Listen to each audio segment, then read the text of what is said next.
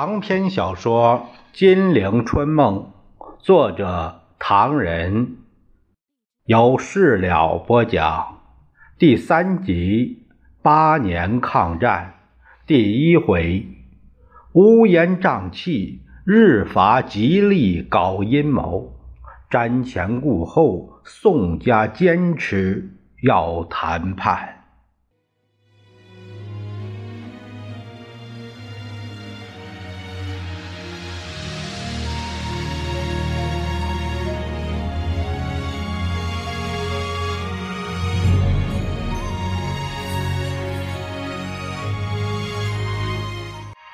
话说，一九三六年十二月十七日，在阴沉的洛阳上空，有一架军用机自西安方面飞来降落。蒋鼎文匆匆下机，第二天一早继续航行，到达南京。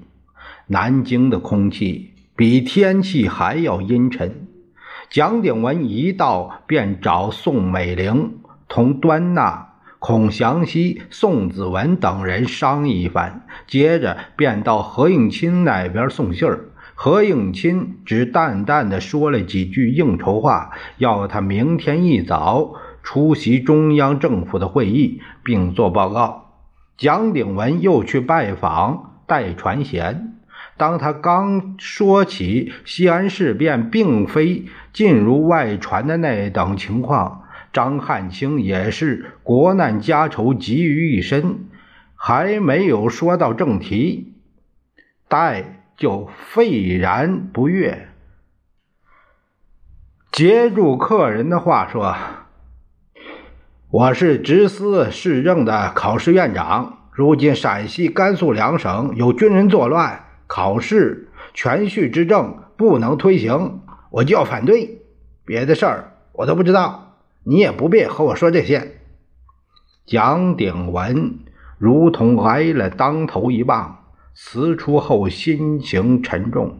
他思索道：“天哪，像戴传贤这等国之重镇的人物，竟如此来看国家大事，其可笑之程度是如何？”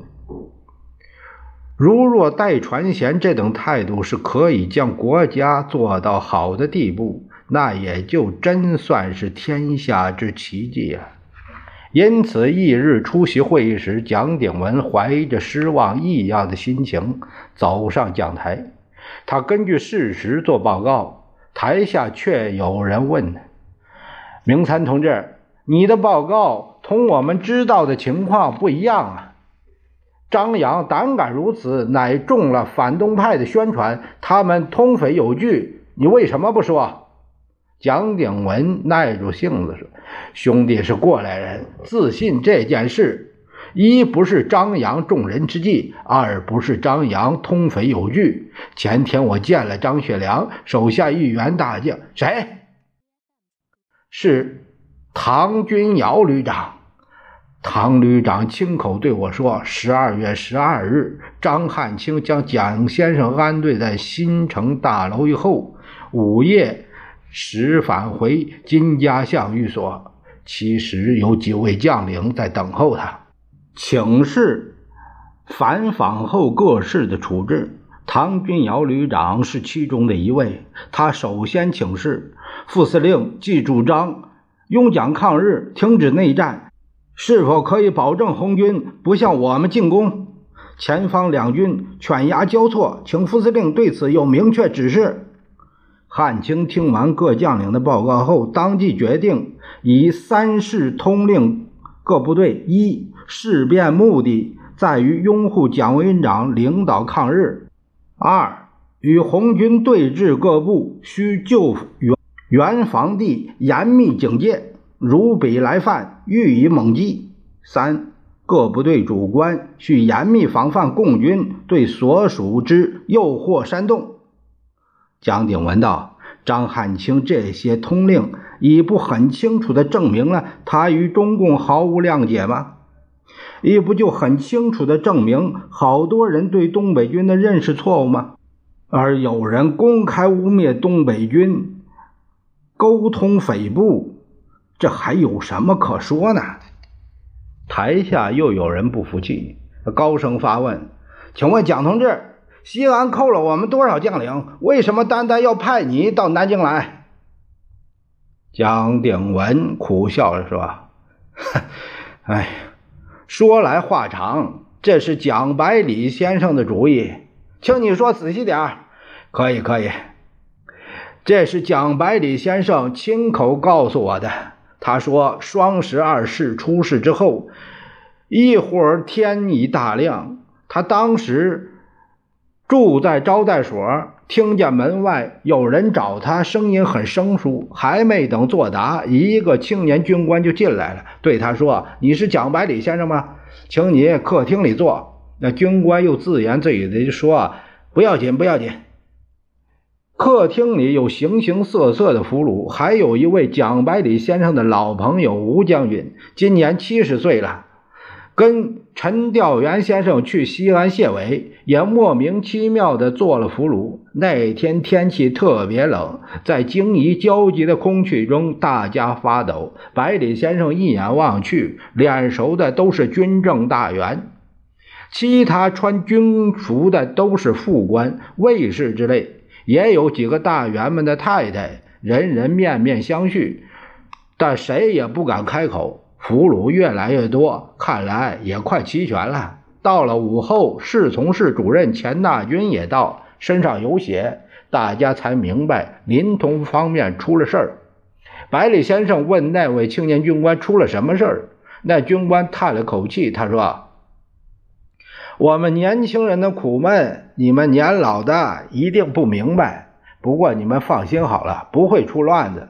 等一会儿你们就明白了。”但百里先生还没懂得他说的是什么意思。不过他对我说：“当时我也知道这些喜剧性的故事演不完。我这个军事家一向在北伐军阀圈子里混，不怕。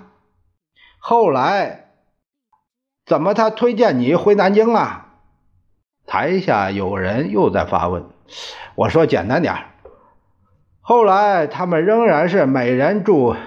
一个房间，当天张学良便去拜访他。张先开口说：“百里先生，你的人格学问，先君很敬重。今天我有几个疑难问题要和先生谈谈。”他就取出了那个兵舰通电的全文。百里摸摸自己的眼角说：“没戴眼镜，我看不清楚。”学良连忙让卫士找来一副老花镜给他戴上。百里这才把全文看过了，文中就是统一抗战的一致主张。他们要求停止内战，枪口向外。那时学良好像私塾中的一个孩子一样，抬头要等他的意思，问先生看来该怎么办。百里沉吟一下，他说道：“今日之事，就看谁的力量大了。”接着，张学良。便坐了下来，好似把自己也放松了一下。他说：“请先生说的具体一点，先生不要生气。”百里道：“他说在西安，你们的力量当然很充分，尤其是西京招待所，只要两条枪就够对付我们了。不过西安以外呢？”薛良也回答的很老实：“西安以外，我们鞭长莫及了。”百里冷笑一下，说：“那么你们自己已有了打算，用不着来问我了。”这时，薛良拱手而出，说是等一会儿再来请教。他又又让副官替百里添了酒肴，呃，烟也是上好的。在那段时间的俘虏生活中，蒋百里觉得很有趣儿的。呃，他说他是一个比较可以冷眼看事件的人，而而他的地位也是如此，好似一幕喜剧。那么多的军政大员都在扮演丑角，因为他们离开了权力，回到了本来的生活中，就显得软弱。如婴孩只得由环境来摆布了，请你说的扼要一点好好，第二天张学良再去看蒋百里，蒋告诉他这样做是不行的，因为西安力量不够，事情搞大以后一切都很糟。张学良沉吟半晌，他才说：“还是请先生移到杨公馆去吧，到那边有什么都可以说了。此刻我们且谈利的问题。假定南京的飞机来炸西安呢？”百里接着就说：“那放心，蒋委员长在西安，他们一定不会来炸的。”这时，张氏看了看手表，又匆匆的出房门去了。这一天，南京的飞机整天在空中掠过，并没有扔下弹，呃，显然是示威性的。第三天，张学良又去看百里，一开口就说：“先生说的对，一切都是利的问题。此刻，蒋委员长在我们包围之中，而我们呢，又在中央军的包围之中。”他把端纳。从南京飞到西安的消息告诉了百里，百里也明白了局势有了转机。呃，又过了一天，张氏又去见百里，提出一个请求。他说：“我请您去见委员长，劝劝他。这几天委员长肝火大，见了我就发脾气，还是您去劝劝他。”张氏认为百里处于客卿的地位，而且威望高，说话比较容易些。到了十六日下午四时。张氏果然邀百里去见蒋委员长。那时委员长已经移居高贵兹的公馆了。事前，张氏已得委员长的同意，要百里去见他，而且要派百里到南京去做调解人。百里见了委员长，两人关了门密谈。张氏站在门外，一些也听不到什么。委员长说到张学良想请百里到南京走一趟。他自己并没有表示，他倒想知道百里先生的看法。百里认为派人到南京去是对的，因为国事要紧。他自己因为一向和政府没有渊源，去了也起不了大作用。他就建议蒋鼎文去，因为蒋鼎文和张学良的感情最坏。派了蒋鼎文去，可以显得张氏是有意。了结这事情的诚意的，蒋鼎文透口气，他说道：“哎，这位军师的建议当即生效，我就变成了第一个飞出西安的俘虏，还带出了委员长写给何部长的亲笔信。这封信也是百里从委员长那儿拿来的。这封信张学良没曾看到，信中要南京空军停炸三天。”以待张扬的转变。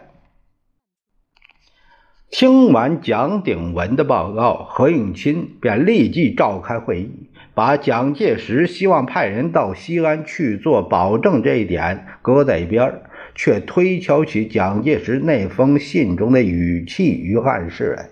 蒋鼎文急着手足无措，直流冷汗。眼看着一干人等在那里赏雪吟诗似的，一个个摇头晃脑、呲牙咧嘴、烟雾腾腾、摇摆大腿。不是说委座的意思是虚则实之，实则虚之，我们可不要弄错了。就是拍案惊呼，委员长人格伟大，张学良不得不放他。我们可以拿定主意，继续讨伐。但冯玉祥力排众议，认为轰炸非停止不可，军队非撤退不可，保证人非去不可。焕章先生，何应钦冷冷地说道：“委员长亲笔信中没有提到保证人三个字。堂堂委员长，那你就是要把他置于死地？”冯玉祥振臂高呼。你们不想想，蒋先生如今在谁的软禁之中？你们一点也不让步，他能活着回来吗？何应钦立刻反驳道：“焕章先生，他把蒋介石的亲笔信扬了扬，委座的亲笔信，刚才我念了一遍，上面并没有要我们让步的指示。大家想想，堂堂一位委员长。”怎么会向乱臣贼子让步？我们伟大的领袖，他亲口同我讲过，即使他不幸牺牲，也不要同共匪谈和。瞧，领袖伟大的人格，到底感动了张杨二人。大家刚才不是听过蒋明三先生的报告吗？好，张扬既然要把领袖送回南京，我们又何必让步？我们又何必派代表去西安做保证？何应钦越说越有劲儿，谁有这个资格？代表啊，姑且不谈，但作为这个代表，是只许成功，不许失败。张扬二人已够复杂，加上共匪尤其微妙。试问在座诸公，谁敢拍胸脯到西安当代表？他弦外有音，我们同共匪方面根本没有交情，谁有这资格做代表？主席，冯玉祥大声道：“代表不代表，留以后再说。目前无论如何要停止讨伐。为什么？”何应钦冷冷的反问：“委员长的命令。”冯玉祥指指他手中蒋介石的亲笔信：“委员长不但命令我们停止轰炸，而且命令我们停止讨伐。”呃，他说是星期六以前。何应钦的腔调显然已经软了下来。不管，即使是本星期六以前吧。也得照他的命令行事。会场上短短的冷静了一下之后，顿时热闹起来，人们闹哄哄地交换着不着边际的意见。正当何应钦感到狼狈的时候，只见门外一阵骚动，宋美龄一马当先，孔祥熙紧跟在后，宋子文携着个大皮包，随着跨进了室内。何应钦当即把会议内容同他说了。宋美龄立刻高呼道：“现在无论如何，代表是要派到西安去的，停止讨伐的命令，停止轰炸的命令，非要马上发出不可。”好，有人喝彩，就如戏场；好，也有人喝倒彩。各位，宋美龄紧捏着拳头，敲着桌子：“现在局势危急呀！”他说了一大堆，所以代表是非派不可。问题是派谁？主席夫人，冯玉祥发言。根据蒋鼎三先生的报告，张学良希望孔部长去做代表。孔先生不单是财政部长，而且是委员长离京期内的代理行政院长。台下有人鼓掌。不不不，孔祥熙按着臃肿的大肚子。站起来，惊恐地摇着手：“医生监主不令飞闪，我不能去。”是啊，何应钦发言：“孔部长别说是医生不准他去，即使可以，也不能去。这样做显然我们向匪方开始了正式谈判。”冯玉祥蹦起来：“孔部长去不去是另外一个问题。”但我们不能把西安方面的人称为匪。大家都听过明三兄的报告吧？除了十二号当夜死伤四十几个人以外，之后一直没有出过乱子。委员长还受到张扬和共产党方面的尊敬，都承认他是统帅，请他出来领导抗战，收复失地。冯玉祥声震无语。难道这就是匪徒的行为吗？那我就要问委员长：现在已经答应抗战，只等代表到达西安便可以回来。难道委员长是与匪为友吗？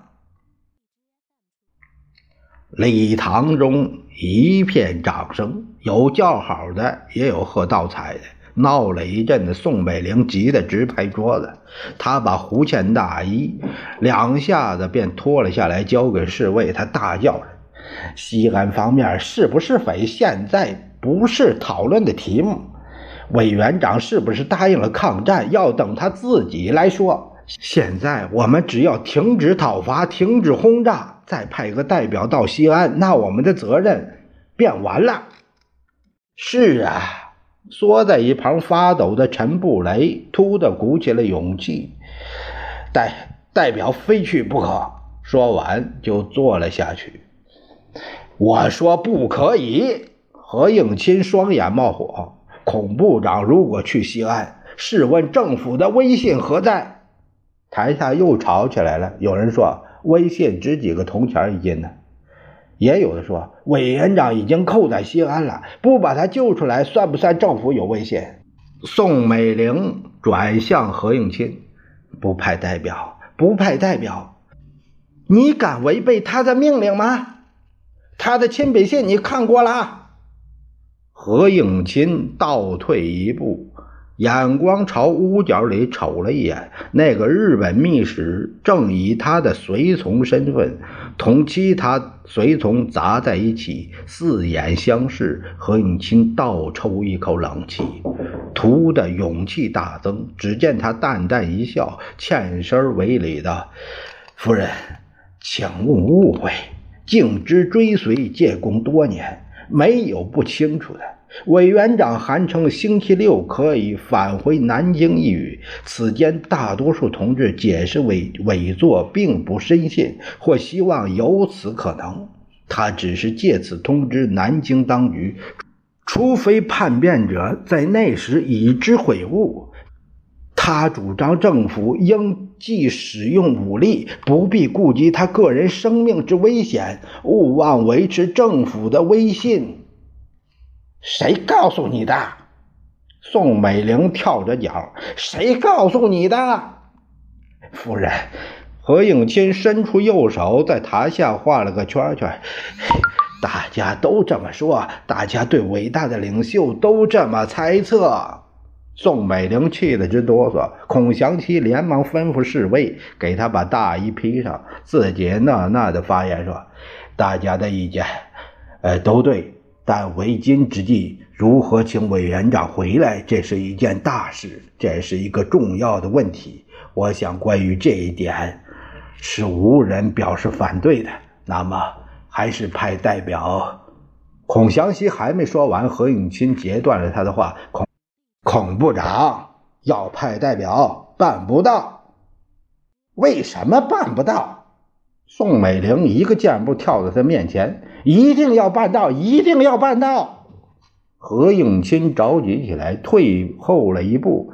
他伸出指头，厉声说道：“你女人家懂得什么？现在是政府的威信要紧。”说到这里，台下也吵了起来。想说话的喊破嗓子也没人理，三三两两的小组辩论，彼此起伏，有如一个大茶馆。宋子文眉头一皱，跑上台去，连拍了十几下桌子，这才让这个交响曲截止。宋子文立字镇静，微笑着说：“啊，几位院长虚怀若谷。”只听人家的意见，自己不做表示，真令人佩服。何部长认为政府的威信为重，夫人认为营救委员长同样重要。这许多意见，本人都赞成，都同意。现在我提出一个办法，不知道是否合适。宋子文咳嗽了几声，耸耸肩膀，啊。为了政府的威信，政府不派代表，我赞成。但委员长的安全问题也不能不想办法。我提议政府绝不派代表同张学良等交涉，但私人或委员长的亲戚朋友愿以私人的资格到西安去看一看，我觉得政府不应该予以阻止。宋子文这一手。当真有效，连反对推派代表的何应钦也无法阻拦。他耳听台下一片掌声，眼看宋子文一脸笑，也只得呲牙咧嘴，好不勉强的点点头，但立刻警告道：“宋先生，可是这个私人的安全，我可负不了责任呢。”从天上飞去，空军会干涉；从陆地过去，根本进不了西安城。我有话说。冯玉祥他站起来，我同意宋先生的办法，即使政府不派代表，私人访问也不该加以阻挠。同时，为了公私两便，我建议关于停止轰炸的命令也该发布。委员长亲笔信，既然写的明白，命令我们在十二月十九日星期六下午六时以前停止轰炸，我们也应该照办才是。如果过了星期六情形更坏，何部长再下令轰炸不迟。反正张学良只有一架私人客机，被扣在西安的五十架军用机，他们没人驾驶，用我们的人又不放心。红军又没空军，是吧？台下嗡嗡的响。啊，是啊，是。啊。何应钦抬起眼角，悄悄地瞅了一眼日本密使。不知什么时候，他已经离场了。走掉那根主心骨，何应钦也自然而然地松了下来，绷着脸儿说道：“好，停止就停止。”问题是，谁愿意私人资格去西安？我，我去，虽死不辞。冯玉祥站了起来。不，宋美龄连忙制止。冯先生不必去。他话犹未完，宋子文拍拍胸脯：“西安，我去。”这一宣布使全场怔了一阵子。何应钦冷冷地笑道。宋先生，你愿意去吗？自从民国二十二年，你同委员长在枯岭争论离开财政部，你一直处于微妙的地位。这次事变，有人说你有嫌疑，这个当然不可能。不过国际间也承认你对中国财政的关系，万一被扣，岂不是政府的莫大损失？我看你去是太危险了。这正是浑水摸鱼好机会，有人兴奋，有人愁。